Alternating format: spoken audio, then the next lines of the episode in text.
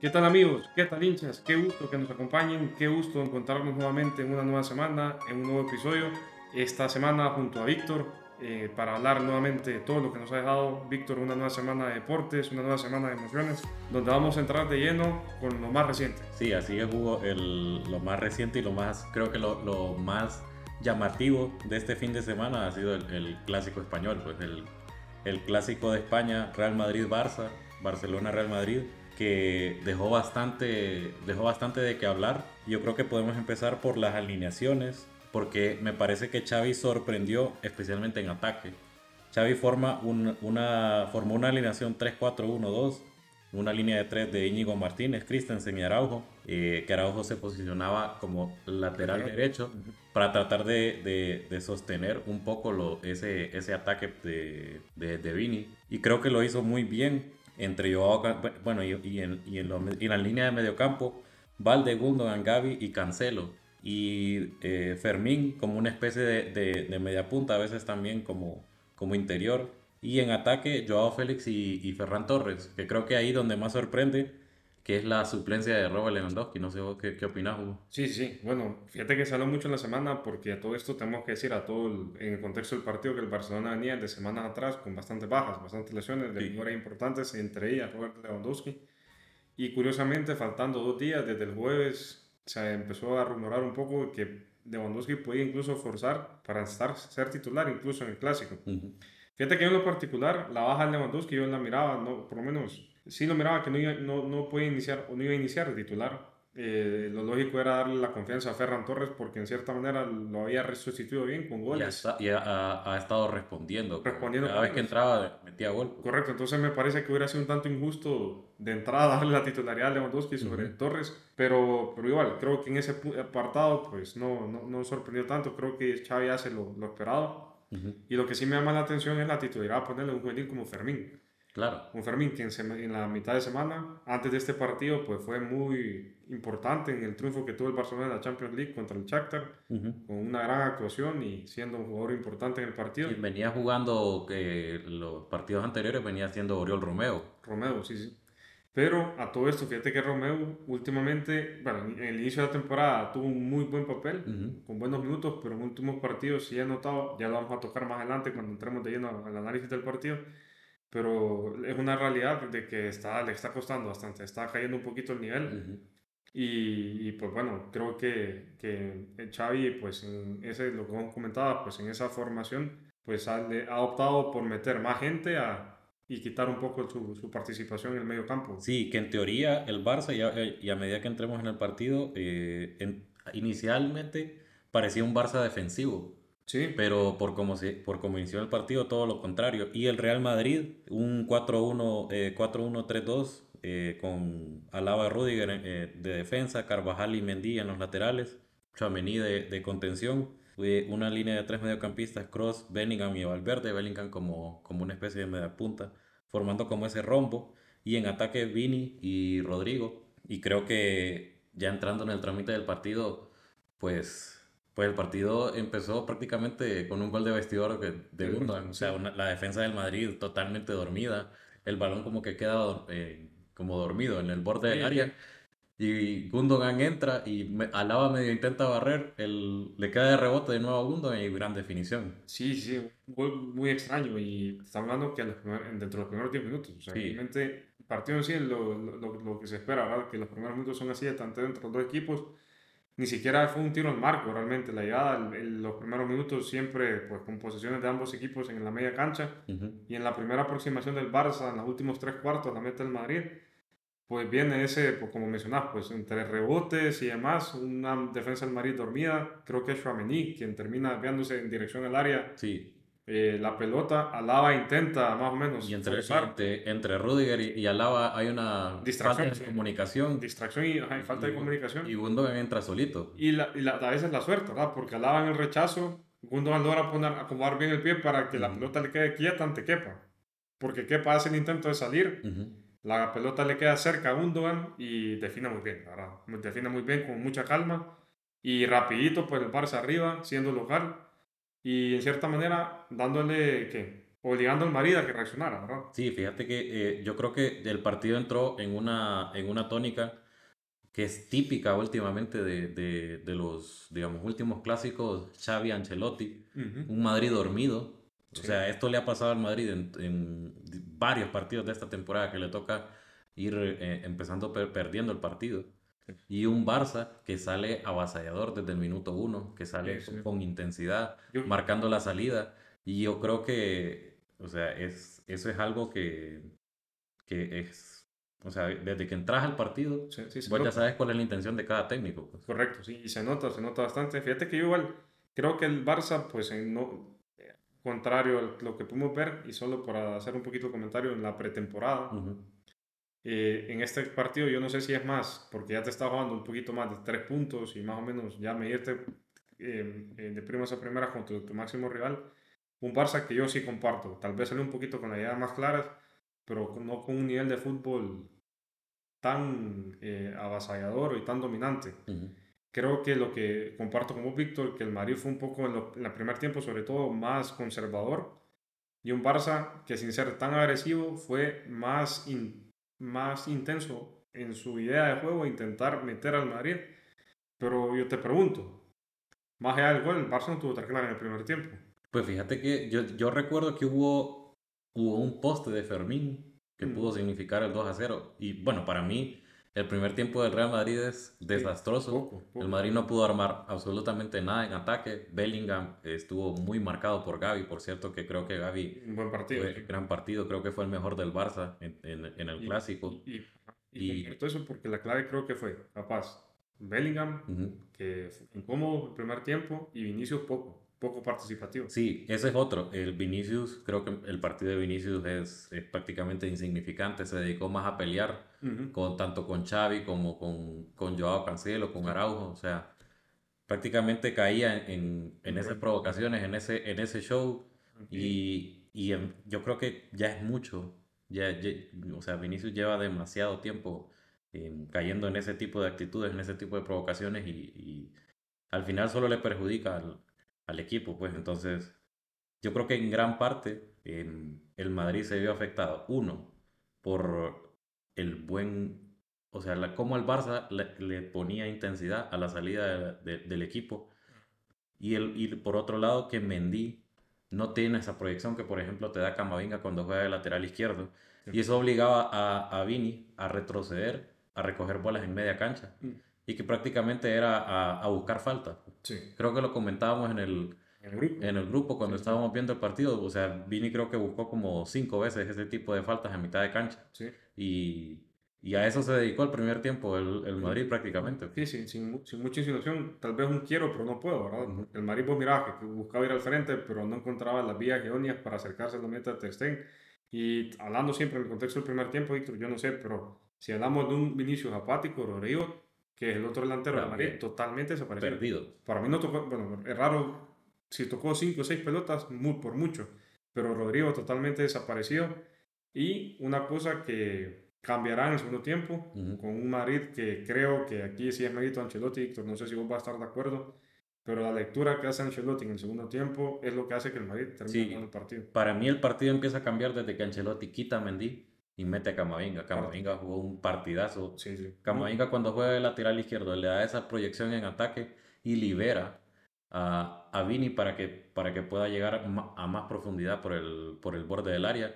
Y por ahí el empate llega en un centro que es que Vini se equivoca, la rechaza a Gaby, pero ahí la pesca Bellingham en el, en el borde del área y, golazo. Sí. sí o sea, un golazo que, que, o sea, yo no le conocía a Bellingham que que tenía esa capacidad para... Eh, esa pegada, sí. Que, que, tenía esa pegada. O sea, sabíamos que Bellingham tiene gol y tiene llegada al área como si fuera un 9, pero no, ese, no esa técnica para, para mandar al escuadro. O sea, es un, es un misil. Playazo, o sea. Sí, es un, misil realmente. Y, eh, yo estaba leyendo un poco, pues ya las impresiones después del partido. A mí también en la transmisión hay una toma en la que me parece que Ter Stegen puede hacer un poquito más.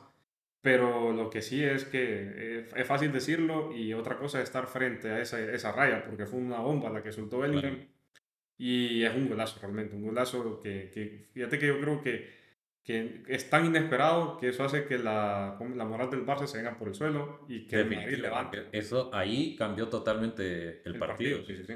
Y es una de las cosas que, que, quería, que quería tocar también, porque lo, lo dijo Gundogan en las declaraciones post partido.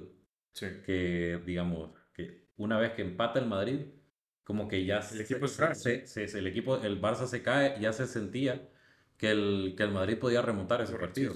Y, y, es que una cosa, el Madrid percibe eso, me da la sensación a mí, de que cuando empata, el, claro, el, lo que sucede, el, ánimo del Madrid, de, por las nueve otra vez, de haber logrado un se empate, va para arriba, claro. Se va para arriba.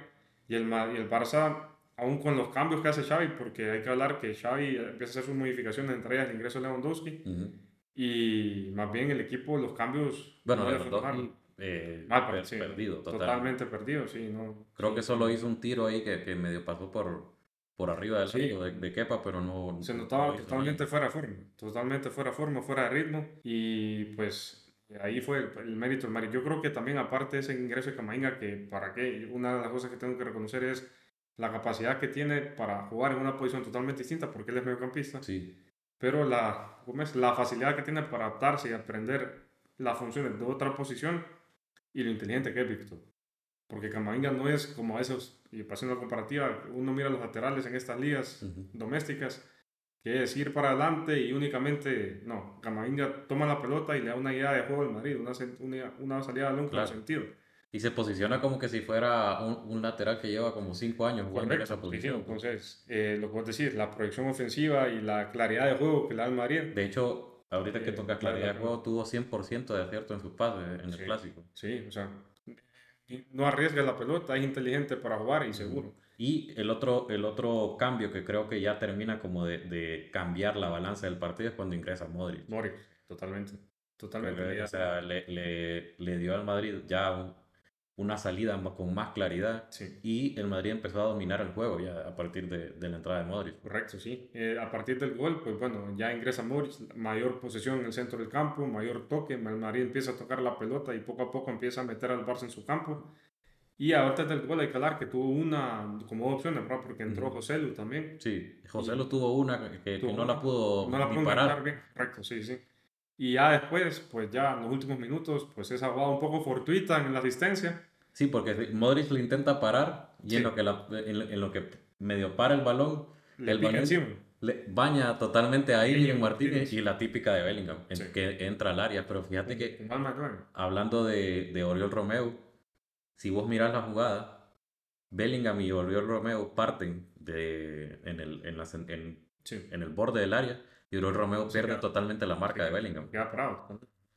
Y, y, prácticamente ahí Bellingham llega solo y, y, y al final pues decide el clásico. Sentenciar a Ter sí, no, no falla el, el gol y, sobre todo la remontada. Creo que al final, en el análisis del partido, creo que el Madrid, por cómo termina el, en el segundo tiempo, como cómo termina el, el, partido, pues es justo vencedor. Yo el Barça lo que cuestiono es que, de cierta manera, y repito, sin tener un fútbol tan destacado, más allá con la intención de someter al Madrid, fue mejor en el primer tiempo, en el segundo tiempo inexplicablemente se cae, el Madrid logra dominar y logra ser superior al Barça en el segundo tiempo, y la, la, lo impresionante del Madrid es esa capacidad de reacción y a pesar de ser inferior, la capacidad de respuesta para terminar sacando los partidos. Ese gen que tanto hablamos en la Champions, sí. lo termina imponiendo en el Clásico. Prácticamente gana, gana este Clásico así como, como, como la Champions. Sí. es un partido donde el Madrid parece que está muerto. Y está perdido. Y, y solo necesita una jugada, un, un error, un, un error del rival y, y, te cambia totalmente el partido. Y, y, al final, ¿qué decir de, de Bellingham? Pues? Yo creo que hoy por hoy Bellingham es si no es el mejor jugador del mundo, es uno, dos o tres de los top tres mejores jugadores del mundo en este momento. Y qué fichajazo ha hecho el Madrid. Yo, yo ya me he cansado de, de tirarle florecitas a Bellingham. Obviamente estamos hablando de un mediocampista, pero yo creo y me atrevo a decir que Bellingham se proyecta para ser hasta Pichichi de la liga. Sí, sí. Porque estamos, estamos a finales de octubre, vamos a entrar a noviembre y Bellingham sigue marcando goles. Todos los partidos. Sí. prácticamente gol por partido. Lleva, lleva la misma marca que Cristiano en sus primeros 13 partidos, 13, 13 goles y en 13 partidos. 10 goles en liga incluso. Y en su primer clásico con 20 años, Dos goles. Y decide un clásico por, porque sí, porque él, es el único que crió. Sí, sí, sí, cabal. Y llama la atención cómo, bueno, en estos minutos que le hemos dedicado al clásico, por la importancia del partido, la felicitación de todos los jugadores, a todos los compañeros del Madrid, cómo van a abrazar, porque realmente el MVP, sin duda, y hasta el momento yo comparto totalmente, el jugador de la temporada en todas las ligas europeas. Bellingham, gran fichaje, gran contratación del Madrid, y que tienen al Madrid como líder solitario. Sí, el Madrid está en, en líder solitario junto con, Con Girona. con Girona. Un liderato, sí. Y el, el Atlético de Madrid y luego el Barça que quedó cuarto por, debido, debido a la derrota. Y muy tocado, muy tocado en la posición porque el Madrid el Atlético con la victoria de hoy, que ya lo vamos a mencionar en unos minutos, Ujú. es, lo supera con un partido menos todavía. Y sí, es cierto, porque el Atlético se puede ir más arriba. Incluso creo que puede quedar a un punto de, Girona y Real Madrid. Correcto. Entonces, eh, así termina este clásico. Algo que me gustaría tocar, eh, de nuevo, entrando en las declaraciones de Gundogan. Porque Gundogan habló de que, que cuando entró al vestuario no notó como esa, eh, o sea, que veía esa como, como falta de, auto- de autocrítica, incluyendo a Xavi. Sí. O sea, como que el Barça em, no se sentía como, como frustrado, tan frustrado por haber perdido el clásico, sino que Xavi les decía que jugaron bien y, o sea, parecía como que no, Sí, sí. como que no le dieron el, el nivel de importancia de perder un, un clásico que iba ganando, que estaba dominando el partido, que era para irte 3 a 0 prácticamente. Sí, yo lo que noté de un- de uno aquí lo que criticó es que realmente no había como un dolor por haber perdido contra el rival. Correcto. Eso, o sea, que sí había como un malestar por cómo termina el partido en favor del Madrid y lo fortuito del gol, ¿verdad? Hablando un poco del segundo gol del Madrid, Sí, pero es que hay que decirlo, pues el Barça en el segundo tiempo, pues más allá de buenas intenciones y tal vez el poste de Fermín que ya mencionaba Víctor, pero realmente no, no, hablar de un sometimiento al Madrid no lo hubo. Y creo que uno por ahí habla de eso, o sea, que si tal vez la sensación de que jugaron mejores, pero lo que al final te tiene que motivar es ante la derrota, ese como el deseo de revancha y que te lleva a jugar Claro, bien y a afrontar mejor los partidos. o sea, vos, vos siendo Barça no te puedes quedar conforme con que Jugaste bien ya. con que jugaste bien, sí. Yo Correcto. creo que por ahí viene la, la, la autocrítica de Gundogan y, y vamos a ver en, en qué termina esto. Gundogan está, eh, o sea, Gundogan tiene el poder, a pesar de que es su primera temporada en el Barça, para poder dar este tipo de declaraciones. Es un jugador alemán, es un jugador que viene del Manchester City, viene a ganar triplete, un Sí. jugador experimentado. Entonces, yo creo que se puede convertir en ese líder que le puede inyectar al Barça esa, esa autocrítica y, esa, y esas ganas de, de revancha, como decís vos. Correcto. Pues bueno, sí, eh, dejamos un- de un lado pues este, este partido que eh, paraliza al mundo. Eh, raro también el horario que no se iba a competir, que fue un partido tan temprano, ¿verdad? O sea, a las 8 de la mañana, raro que un partido Claro. de esa magnitud, porque no se puede llegar a disfrutar pues como normalmente se disfruta, pero al final pues eh, es el fútbol de primer nivel, eh, lo, que, lo que pudimos observar y que tiene el Madrid pues en una primera posición. Y yo repito lo que mencionamos semanas atrás, hinchas, y a Víctor, que el Madrid sigue siendo favorito para ganar la liga. De momento sí, de momento el. Madrid no se, no se ha caído. Vamos a ver ahora porque Chouameni se lesionó, que ha sido cla- clave para, para el Madrid. ocho partidos. Y parece que van a ser ocho partidos. Estamos hablando de, Un poquito más de mes y medio. de un poco de, de mes, más o menos como un mes y medio, sí. Así que vamos a ver cómo, cómo le va al Madrid este, este mes de noviembre, que siempre el mes de noviembre es el crítico para el, para el Madrid. Sí. Vamos a ver cómo maneja Ancelotti eh, todos los recursos que tiene, que no son muchos. Sí. Pero, pero bueno, y creo que ahora hay que entrar en el otro partido Sí, que se llevó los reflectores este fin de semana, que fue el derby de Manchester. correcto. Un partido que claramente marcaba al City como favorito y que al final pues se lo, se lo terminó llevando. Pues el trámite del partido Sí, creo que fue un dominio de juego del City de principio a fin. de principio a fin. Y por, por lo tanto fue una, un partido que, que yo creo que, no sé Víctor si aquí vos vas a, a coincidir, pero creo que un, un dominio del City marcado un poco por cómo venía en la liga. Un City que venía urgido realmente porque Sí, sí, fíjate que sí, porque venía de, de, de sendas derrotas. de varias derrotas con el, con el Wolves, venía de perder con el Arsenal. Contra el Arsenal, sí. y varios partidos que le venían costando. Salvo ahí, el, eh, creo que el- la semana pasada le ganó al Brighton bien, pero, pero un City que traía varias dudas, eh, por lo menos en premios, porque en Champions lleva campaña perfecta. Pero yo creo que a pesar de que el partido, digamos, cambia la dinámica del partido, el penal, que me parece que no es, no me parece tan penal eso, o sea, un jalón ahí. Bueno, hay, hay contacto de, de Højlund a, Sobre, a Rodri, Sobre Rodri, pero creo que Rodri la vende muy bien. Sí. Y, pero a pesar de eso, si vos mirás el partido, el City tenía como, como cinco llegadas ya claras, claras de gol. Y, prácticamente el, gol podía llegar, podía llegar a caer en cualquier momento. Y bueno, el, el penal, digamos que abre, abre un poco el partido. Y en el segundo tiempo, eh, gran, un, gran, un gran gol de, de Haaland que se parece mucho a una, a una jugada que, que atajó Nana en el primer tiempo. Sí, un gran, una gran salvada. Sí, que siempre fue un centro de, de, de Bernardo, buscando, buscando el cabezazo de, de Haaland. Se pone 2 a 0 el partido y el Manchester no, no tuvo reacción. Creo que Rashford tuvo una, tuvo una que, ah, para poder descontar, sí. Sí, un contragolpe que, que la terminó tirando fuera. Que se le fue cruzado, pero ya después el, ya el 3 a 0, pues, prácticamente un partido, partido fácil para, para el City, a pesar de que em, estamos hablando del, del derby de Manchester, pero yo creo que el Manchester tiene, tiene como ya dos años sin, sin ganarle al City. Sí, sí, realmente el City ha logrado mantener una, se puede decir, una paternidad sobre United eh, con un claro dominio en los clásicos y sin distintas competencias locales, puede ser tanto en copas, sea FA Cup, sea Carabao, como en la liga, el City pues, normalmente en los últimos años ha sido una tendencia de que se termine imponiendo sobre, sobre su máximo rival de la ciudad. Y sí, y digamos el, el United tristísimo. la temporada, sí. Yo creo que esta temporada no, no pinta nada bien para, para el Manchester.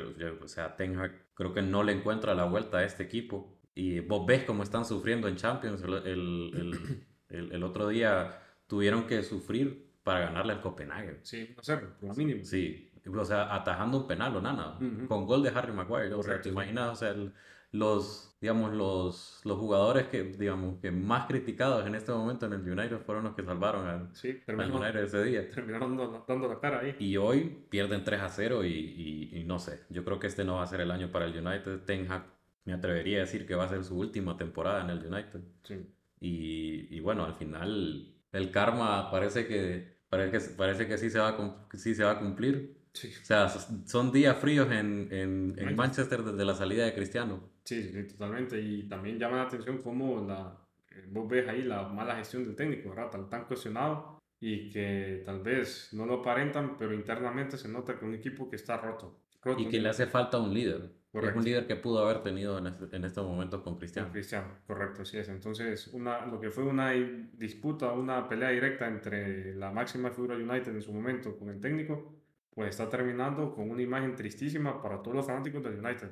Hay que decirlo, el Manchester es un gran equipo, pero que desde hace tiempo, en años, de vacas flacas, sin destacar, y parece que este va a ser un año más en la colección de temporadas desastrosas para este equipo. Para este equipo que, que imagínate, no te metes ni Europa. Correcto. Entonces, bueno, nada pinta bien para, para el Manchester eh, United, sí pinta bien para el City, y ahora podemos, eh, podemos entrar a hablar del, de un equipo que, que creo que viene de menos a más en esta temporada y creo que se está consolidando como uno de los candidatos que va a pelearle el título al, al Madrid y al Barça. Incluso, bueno, y al Girona también. La Liga, la Liga Española, que estamos hablando del Atlético de Madrid. Correcto. Sí, sí.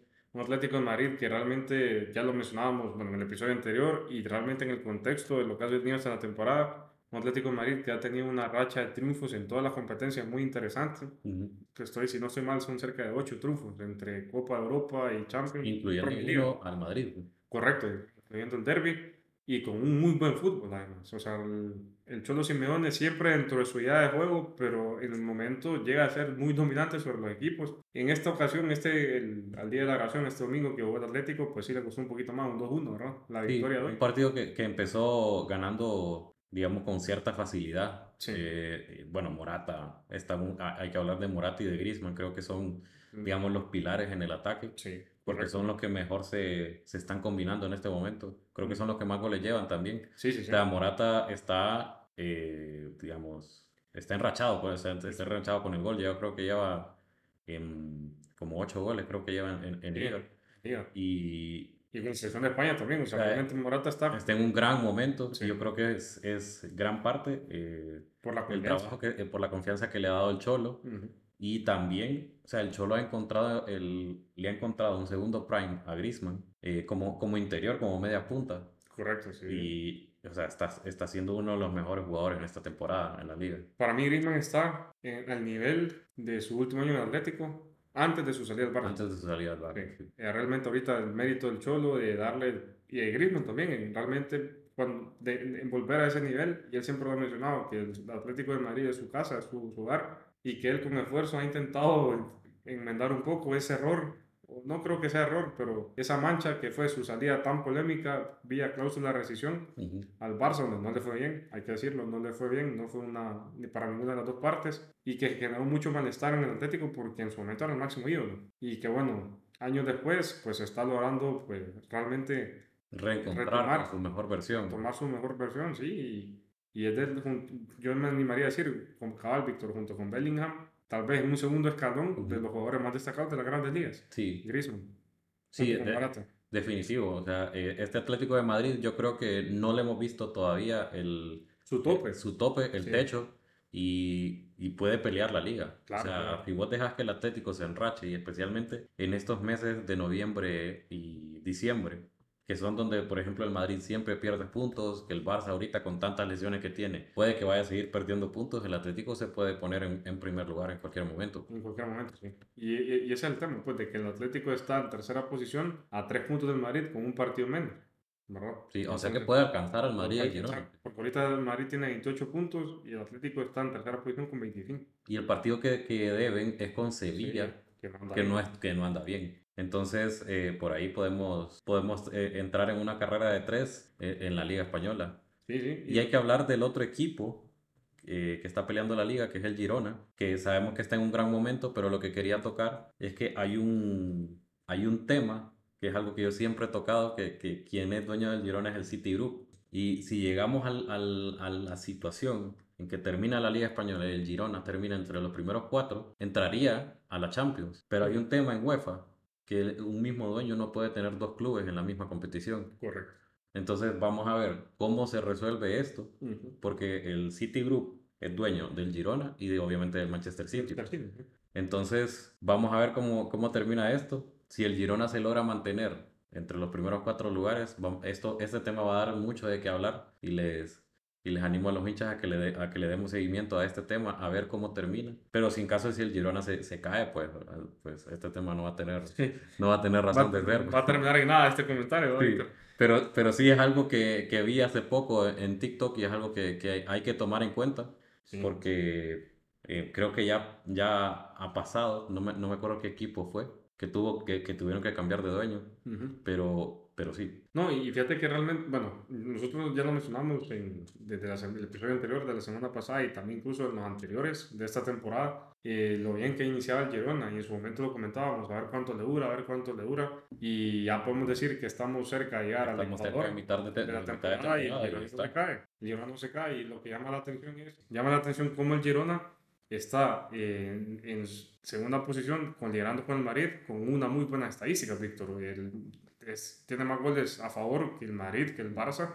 Y tal vez en tema defensivo, pues sí, no está al, con, las cifras, con datos del Madrid, por ejemplo, pero que realmente para el nivel del Girona, lo que se ha entendido el Girona, la historia del Girona en la primera edición de España, tiene mucho mérito lo que hasta el momento está consiguiendo. Sí, porque es un equipo que se ha dedicado a, a salvar categoría, incluso viene de, de, por un paso en segunda división. Y, ahora que logra ascender, viene muy bien gestionado, trajo bastantes jóvenes con muy buena proyección y, y, creo que si sigue así va a dar mucho de qué hablar, pues. Así es.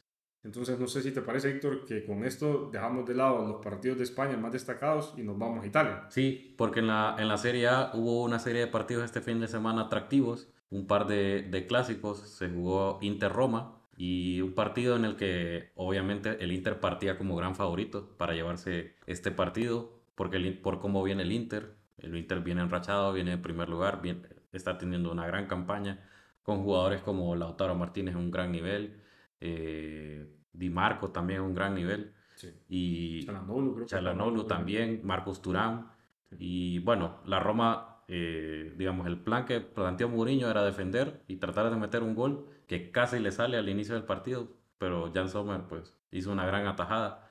Y luego el trámite del partido fue eh, prácticamente el Inter intentando abrir ese cerrojo de la Roma hasta el minuto 80, que Marcos Turán logra marcar el gol que terminó decidiendo este partido. Pues. Y creo que lo, digamos, una de las cosas a destacar de eso fue el regreso de Lukaku al... Eso te iba a decir claramente, en el contexto. al Giuseppe Meazza. Y bueno, Lukaku casi ni la tocó los aficionados del Inter intentaban silbar a Lukaku, pero casi ni la, ni, ni, ni la olió la pelota.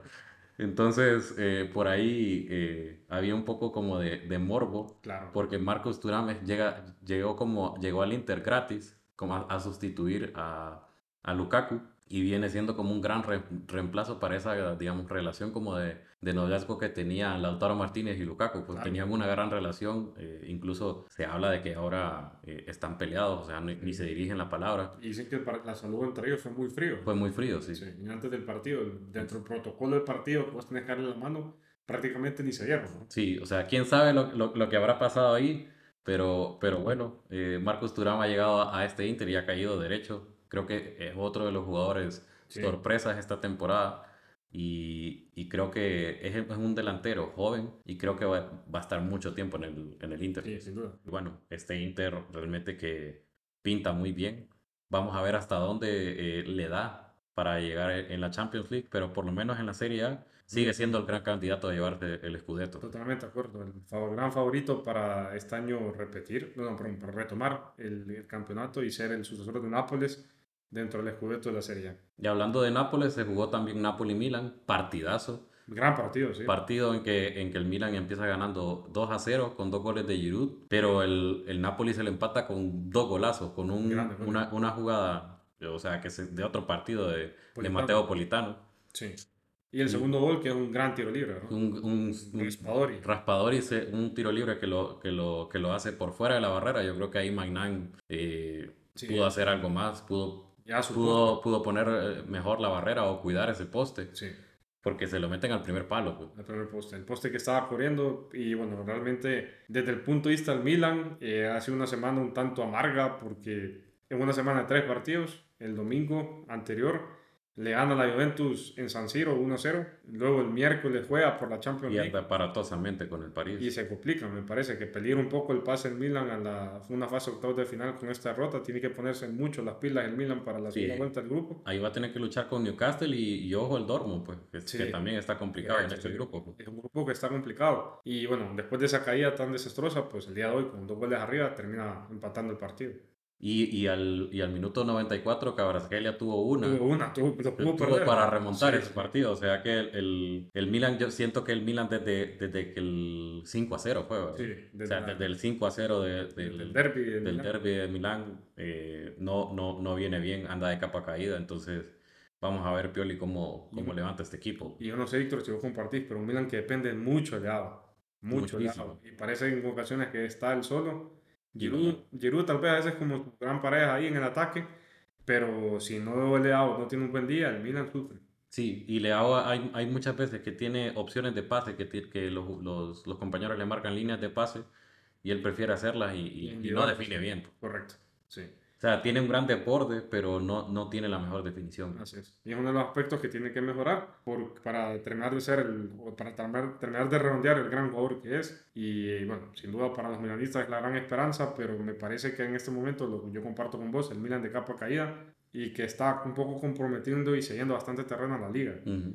Ya la Juventus está, si no cerca, está ya casi prácticamente superando al Milan en esta, Sí, porque la Juventus eh, ganó, le ganó al, al, al Verona. Entonces, justo, pero está justo, pero le, le ganó. Y, y yo creo que ahí la Juventus le, le va a empezar a, a pelear. a, a- a pelear el- ese segundo lugar, sí. Hay que hablar de ahora del, volviendo a la Premier, del, creo que es un buen momento del Arsenal. Yo creo que le ayudó muchísimo haberle ganado al City, le inyectó como, como confianza tanto a Arteta como, como al resto del grupo. Sí. Porque el, el, el fin de semana pues, ganaron 5 a 0 al, 5 a al 0. Sheffield United. Sí. Y fíjate que más que todo, más allá del, de lo octavo del partido, yo creo que fue eh, que tal vez un tema de mucha confianza para Enquetear.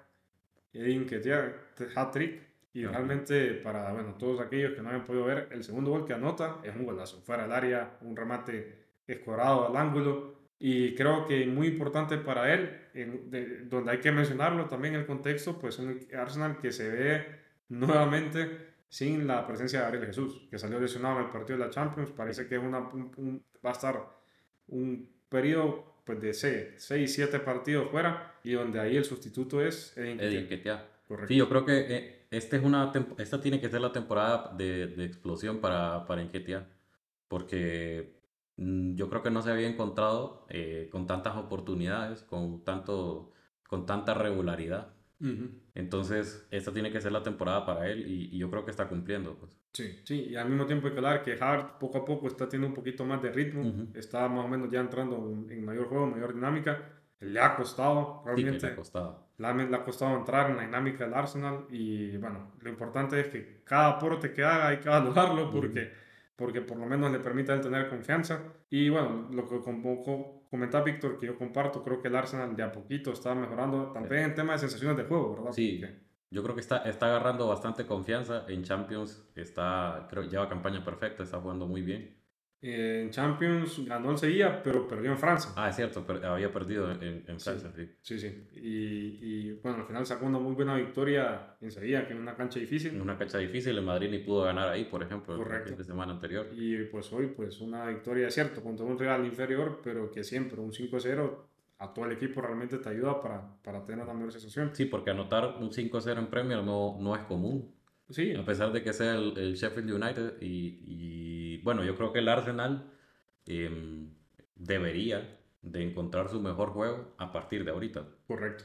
Sí, y en, en el contexto eh, estamos hablando de que en la Premier van 10 fechas.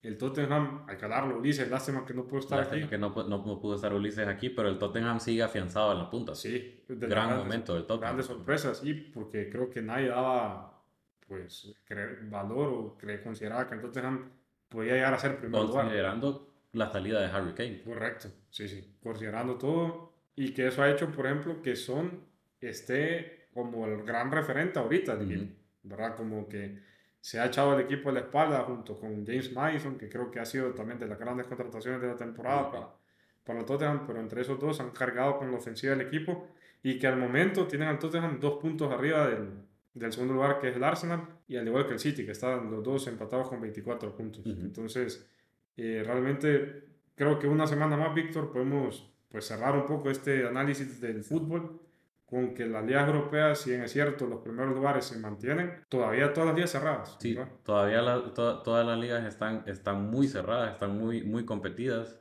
afortunadamente, porque hay varios equipos que todavía eh, tienen oportunidad de pelear. Así que vamos a ver cómo, cómo termina esta primera parte de la, de, la temporada ya, ya un poquito ya, pues entrándonos a lo que va a ser la mitad de la temporada y pues donde ya en muchas ligas, pues en estos meses de noviembre y diciembre se da una, un receso, ¿verdad? Por el tema de las fiestas de fin de año y las fiestas, con la excepción de la Premier, que siempre la Premier pues tiene su particularidad de jugar en estas, estas fechas, pero que siempre marca pues el punto ese de inflexión entre la mitad y lo que realmente es importante que viene a partir de enero del próximo año. Pero hasta el momento creo que para ha sido pues un fin de semana muy alegre para ti, para los fanáticos del Madrid. En la victoria del Clásico son grandes líderes eh, con muy buenas sensaciones. Y también pues para el resto de los equipos, ya lo hemos mencionado en las ligas, eh, que sin duda pues van a seguir en esta línea en las semanas que vienen. Y hablando ahora de uno de los deportes que está cerrando, que está llegando a su capítulo final, que es el béisbol, pues tristemente para nosotros los hondureños pues se se confirmó la eliminación de los, de los Astros en la serie de campeonato de la, de la conferencia americana. Eh, al final pues terminó avanzando Texas Rangers sobre, lo, sobre los Astros con dos partidos, que los últimos dos partidos eh, realmente que se vieron muy superados los, los Astros por los Rangers. lamentablemente para Mauricio Dubón, que al final no tuvo tampoco mucha participación en los últimos juegos. Sí, de hecho en el último juego ni siquiera batió. No, no, fue la partida. Sí, al final la serie se empata con un 9 a 2 en un partido que estaba 4 a 2 hasta, hasta, hasta la octava entrada. Sí, y nosotros lo comentamos en el episodio. Comentamos en el, episodio anterior, de ahí se vinieron una seguidilla de carreras, se vino un, un home run y había, y había casa llena. Sí. Y al final se terminó decidiendo ese partido. Luego, al día siguiente, pues los Rangers confirmaron su boleto a la Serie Mundial ganando 11 a 4 a los Astros, ya en casa.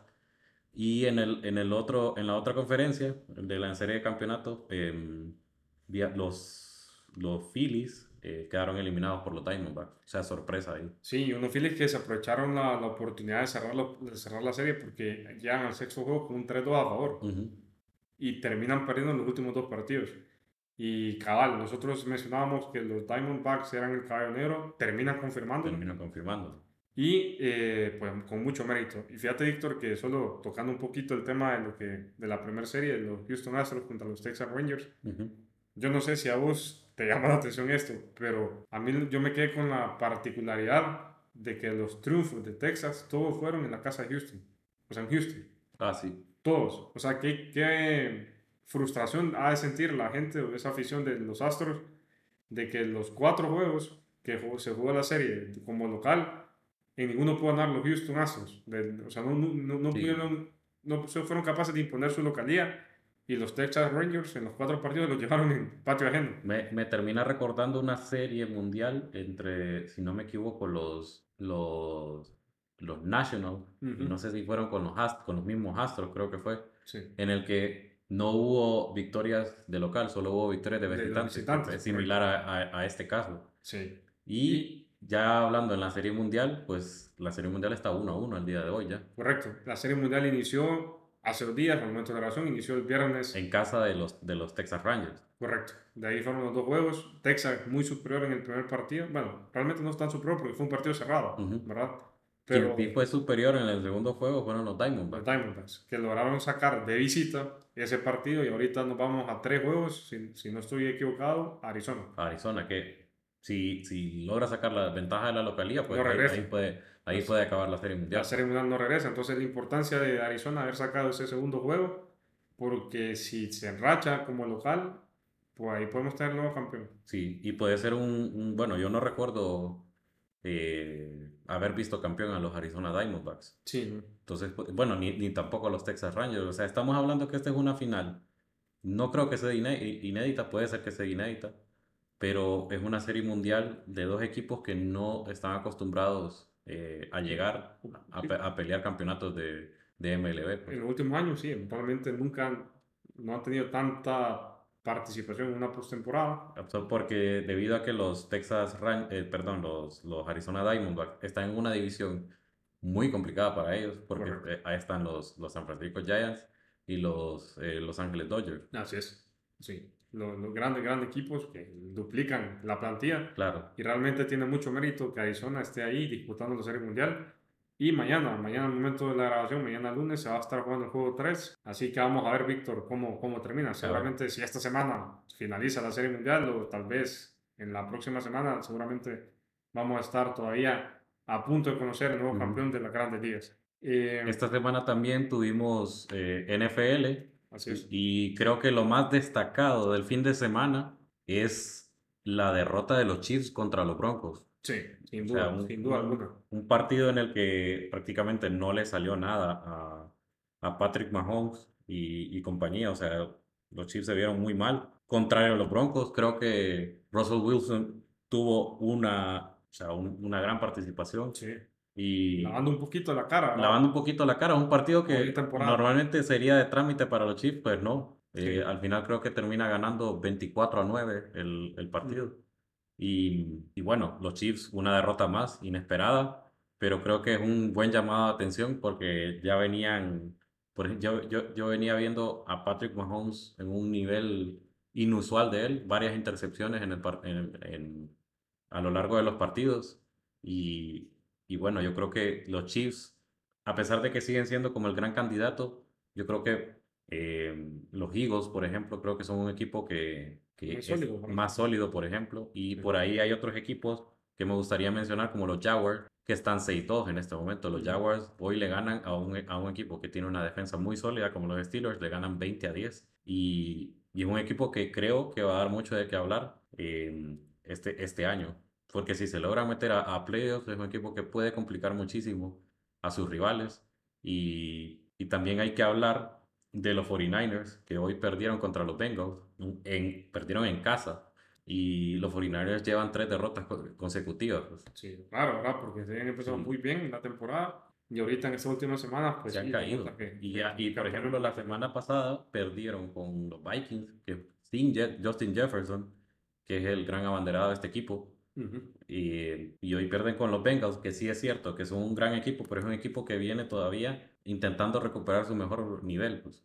O sea, es un equipo que está eh, tercero, no, está, está, está último en su división. Y, y pues al final los 49ers, eh, no sé si solo, fueron, solo fue como el envión de los primeros cinco partidos y luego se van a caer o, o, qué va a pasar con estos 49ers, pero, pero sí que yo, yo creo que las, alarmas, las alarmas hay que encenderlas en San Francisco porque tres derrotas consecutivas después de iniciar 5-0 eh, no es normal. Es para alarmarse, correcto. Y lo otro, creo que al final, Víctor, bueno, esto que mencionas, se va a tener, se va a tener que confirmar en esta semana 9 que viene.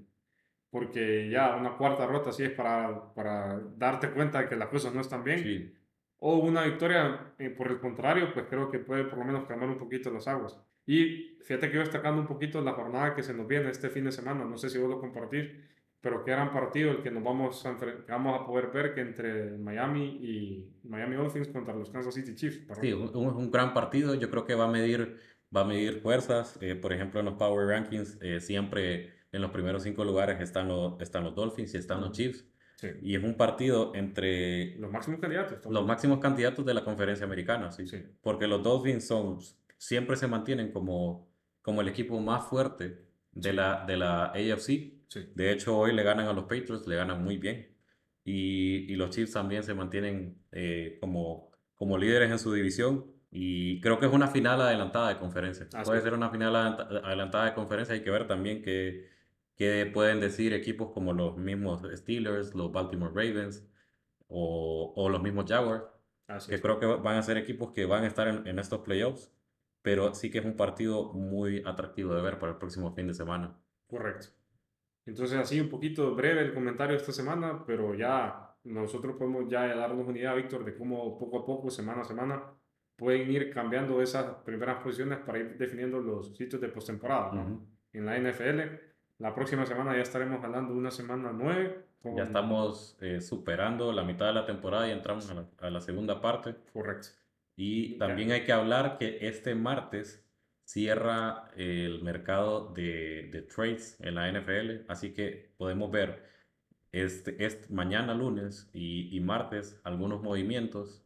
Vamos, a veces han habido movimientos interesantes, a veces no, pero puede que, que algunos equipos se puedan mover este, e, esta semana. Y que estos cambios te cambien totalmente la temporada. Sí, correcto. Así es. Entonces, claro, interesante, interesante el ámbito del fútbol americano y más aún lo que comenta Víctor. Eh, donde podemos ver pues, movimientos, o como puede que no, pero también pueden ser movimientos claves para terminar de configurar las posiciones o por el contrario, de esos movimientos que te pueden... Porque especialmente estamos, estamos, viendo muchas lesiones de, de, de, quarterbacks. Porque hoy se lesiona en los estilos, se lesionó Kenny Pickett, que es el QB titular, se lesionó Kirk Cousins y parece que es una, temporada, es una lesión que termina su temporada y por ahí pueden haber varios movimientos. Entonces hay que estar pendiente de, de, todo eso. Pendientes de lo que puede llegar a pasar en esta semana, entonces. Y finalmente, Víctor, pues ya entramos a las cortitas, que ha sido siempre una pues, tradición, podemos decirlo en los episodios. Eh, lo mencionamos la temporada, al inicio de este, de la, del episodio anterior, en su momento. Esta semana también marcó el inicio de la NBA, ¿verdad? Ya, eh, pues ya está formalmente en, en curso la temporada regular. Y que bueno, solo brevemente, creo que podemos formarnos una idea los Denver Nuggets hasta la fecha han jugado tres partidos, récord perfecto, 3-0. Sí. Al igual que los Mavericks y los Pelicans por parte de la conferencia oeste, que normalmente en los últimos años ha sido de la más peleada, ¿verdad? Las conferencias. Sí, yo creo que los Denver Nuggets cumpliendo ese rol de, de campeón defensor.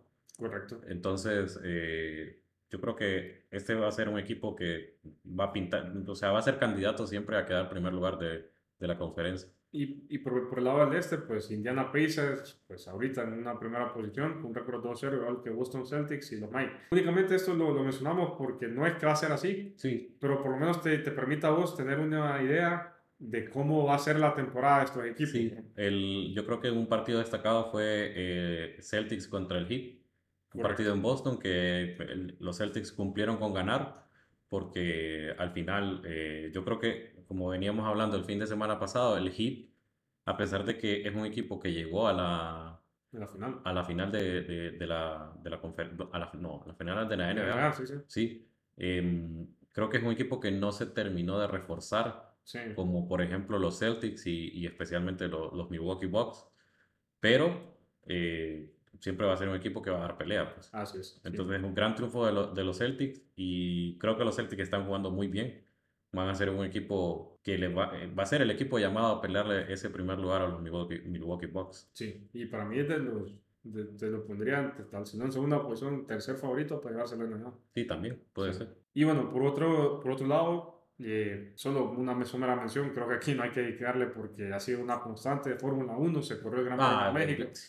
Sí, se corrió el Gran Premio de México y tal vez la... El, mejor, el mejor dúo es, es Pole de Leclerc y Victoria de Verstappen. Correcto. Que es uno de los que más se ha, se ha repetido en la Fórmula 1. ¿Esta temporada? Sí. Sí, sí. Pues Verstappen una vez más ya como campeón, impresionante, no te cede nada. No, absolutamente nada. No lo quiere ganar todo, hoy primer lugar. Hamilton esta vez sí, segundo lugar. eso es lo, eh, creo que eso es lo bueno que podemos destacar, el buen nivel de Hamilton como, como conductor, porque sabemos las limitantes que tiene el carro de Mercedes este año, incluso es algo que hablaban en los boxes, le decían que, que hizo una gran carrera, que solo le tienen que dar un carro que pueda competir. Eh, para que pueda volver a, a, ganar carreras. Correcto, correcto. Y ojalá que por el bien del deporte, pues la próxima temporada lo podamos ver. Sí, ojalá que, que Mercedes pueda hacer un, un trabajo óptimo para que puedan hacerle frente a, a, Red Bull para el próximo año. Pues. Yo creo que todo, bueno, todos los que más o menos seguimos este deporte daríamos lo que fuera por un año tipo 2021. ¿verdad? Sí, una pelea de nuevo entre Verstappen y Hamilton. Hasta el final, porque estos últimos dos años han sido tanto aburridos. Sí, ojalá que sí. Yo creo que lo podemos anticipar. Hamilton creo que ha, ha encontrado de nuevo... Eh, digamos, esa, ese espíritu competitivo. Creo que estaba un poco desanimado por el, por el carro, pero eh, con las mejoras que, que, han, que han hecho en los, eh, los, ingenieros de Mercedes, creo que han logrado por lo menos llegar de segundo, de segundo lugar en las carreras, meterse a podios. Entonces es importante para, para ir tomando como una idea para, para la próxima temporada. Y yo creo que, digamos, lo triste de este gran premio fue el, digamos, en la primera vuelta prácticamente Checo Pérez quedó fuera de la carrera. Sí, y triste en el sentido de que normalmente hemos visto cómo los pilotos que tienen la oportunidad de que en su país se corra carreras de Fórmula 1, cómo se motivan por hacer un buen papel y por intentar ganar eh, la competencia en su país. Checo, pues en la semana había dado declaraciones donde él aspiraba a, a, obtener la victoria y lamentablemente después de una, hay que decirlo, un muy buen arranque. Checo empezó en quinto, y en ese trazo inicial superó cuatro posiciones. Sí. O sea, en, en los primeros que 40, 60, 70, 80 metros eh, Checo Pérez con un muy buen arranque, pero así como empezó, se acabó la carrera. Eh, sí, digamos, esa, esa ambición de querer pasarle a Leclerc lo, eh, lo, terminó matando porque al final no, no, no, no, creo que no le da ese espacio en, la curva 1. Y la culpa es de Checo. la, sí. La culpa es totalmente de Checo eh, y el accidente es muy aparatoso. Se mira cómo en el choque la rueda de Checo hace que el carro se levante y caiga muy, muy violentamente y ya el, carro pues con daños en su estructura lo llaman a boxes y ni siquiera puede arrancarlo y lo hace que, que se retire. Entonces... Eh, ¿Por qué es fundamental el tema de Red Bull? Porque Checo Pérez sigue muy criticado en el equipo y esto, el hecho de ni siquiera que llegue a sumar, creo que más bien aumenta esa tensión. Aumenta, aumenta la tensión y yo creo que ya podemos hablar de que este va a ser el, el último año de Checo Pérez en, en Red Bull. ¿Tú así lo crees? Yo creo que sí, porque hay que tomar en cuenta que hoy corrió, por ejemplo, en Ricciardo. con Alfa Tauri y hizo puntos. Hizo puntos. Entonces, yo creo que Ricciardo pues, va, a ser, va a dar de qué hablar en, en, en la... En la en, sí, en, en, en, la pretemporada. Sí. Y, y puede ser un candidato a sustituir a Checo. Sí. A todo esto, pues contractualmente Checo en teoría tiene un año más de, de, para correr, pero la Fórmula 1 es un deporte que está para romper ¿verdad? contratos y todo pinta, igual, hay muchos rumores de que Checo puede incluso perdonar ese último año de contrato por cómo están las situaciones así tan problemáticas y a todo esto un ritmo tan solvente Max, Max Verstappen. Sí. Entonces, cuando tu compañero tiene tan buenos resultados con el mismo vehículo, con los mismos medios, realmente es porque vos a lo mejor lo estás haciendo no, no estás haciendo las cosas bien, sí. Correcto. Sí, y digamos que no, no todo puede ser culpa de Checo, yo creo que tampoco el ambiente en Red Bull le ha favorecido este año. Yo creo que prácticamente todos, todos se han volcado un poco con, con Verstappen, especialmente los, los altos dirigentes. Sí. No tanto, no tanto el equipo de, de, ingenieros, pero, pero sí es, triste la situación de Checo y, y, ojalá que, que, pueda seguir en la parrilla de la Fórmula 1 el otro año, ya sea con Red Bull o con otro equipo. Pues. Sí, yo creo que se lo ha ganado, porque Checo es un muy buen piloto. Eh, lástima que, bueno, en las últimas carreras no ha tenido tanta suerte, pero sí, yo creo que Checo no merece que su carrera en la Fórmula 1, por todo lo que ha hecho, termine de esta manera. Termine de esta manera, sí, correcto. Totalmente. Entonces, bueno, eh, hincha, Víctor. Hay, que, hay que hablar de, de, eh, de Conmebol. La Liga de Quito fue campeón de la Sudamericana en penales contra Fortaleza. Ganaron 4 a 3, un partido que terminó 1 a 1 en tiempo regular. Y el siguiente sábado, pues para los aficionados de Boca, eh, pues hay que recordarles que se viene la final de la Libertadores, posiblemente la séptima. La séptima, la tan deseada. Tan, deseada, tanto que ha costado. Entonces, bueno, así como mencionaba Víctor, eh, para todos aquellos fanáticos, eh, sabemos que Boca tiene una gran fanaticada y el sábado, como, como marca el calendario, pues pendientes de lo que pueda hacer. Pueden ser la séptima, ojalá que así sea. Ojalá que así sea para los aficionados de Boca, porque una nueva decepción yo creo que sí, sería, un golpe muy duro. Devastador, totalmente. sí. totalmente devastador. Y bueno, con esto pues eh, ya cerramos este, el episodio de esta semana a la espera de todo lo que, lo que hemos comentado, a la espera de, también de pues, el, partido definitivo de la Copa Libertadores para saber si se viene la séptima Copa para Boca. Y a ustedes hinchas, pues el agradecimiento por habernos acompañado por una semana más, estar aquí pendientes de todo el deporte y ser parte de esta, de esta hinchada, de esta fanaticada que semana a semana día a día está pendiente de todas las emociones que nos genera cada uno de los deportes. Así que eh, le damos las gracias, gracias por su apoyo y como siempre nos estaremos escuchando en un nuevo episodio la próxima semana.